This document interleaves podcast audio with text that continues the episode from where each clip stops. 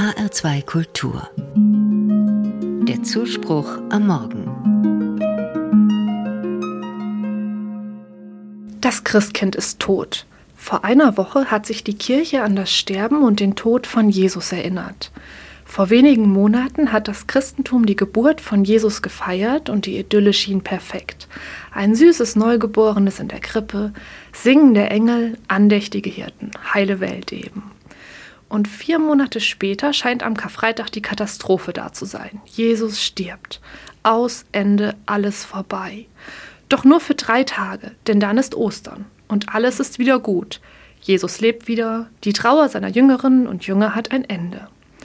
So schnell scheint die Geschichte von Jesus erzählt zu sein.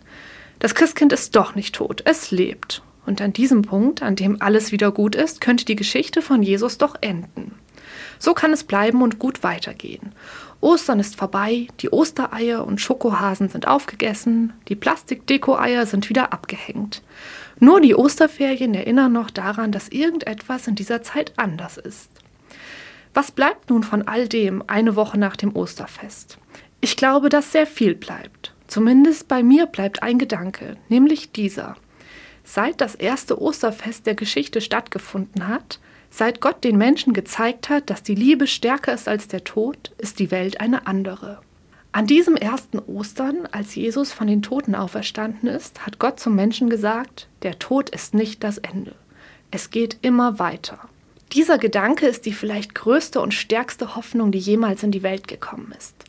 Dieser Gedanke sagt mir, egal wie ausweglos eine Situation scheint, das letzte Wort ist noch nicht gesprochen. Das letzte Wort haben nicht die Angst, die Verzweiflung, der Tod und die Hoffnungslosigkeit. Nein, das letzte Wort hat die Hoffnung. Die Hoffnung, die die Menschen still und leise durch deren dunkelste Stunden begleitet. Diese leise Hoffnung, die mir zuzuflüstern scheint, gib nicht auf, bleib dran, es lohnt sich. Für mich ist Ostern das größte Hoffnungsfest überhaupt. Und das Beste daran ist, Ostern ist nicht nur einmal im Jahr, sondern jeden Tag. Denn Gott ist jeden Tag da und ich darf jeden Tag hoffnungsvoll leben. Ich darf darauf vertrauen, dass er mit mir geht. Auch wenn längstens alle Schokohasen aufgegessen, die Plastikdeko-Eier schon lange wieder abgehängt sind und äußerlich nichts mehr daran erinnert, dass das Osterfest überhaupt stattgefunden hat. Denn die großen Ereignisse geschehen oft still und leise und sind äußerlich gar nicht zu bemerken.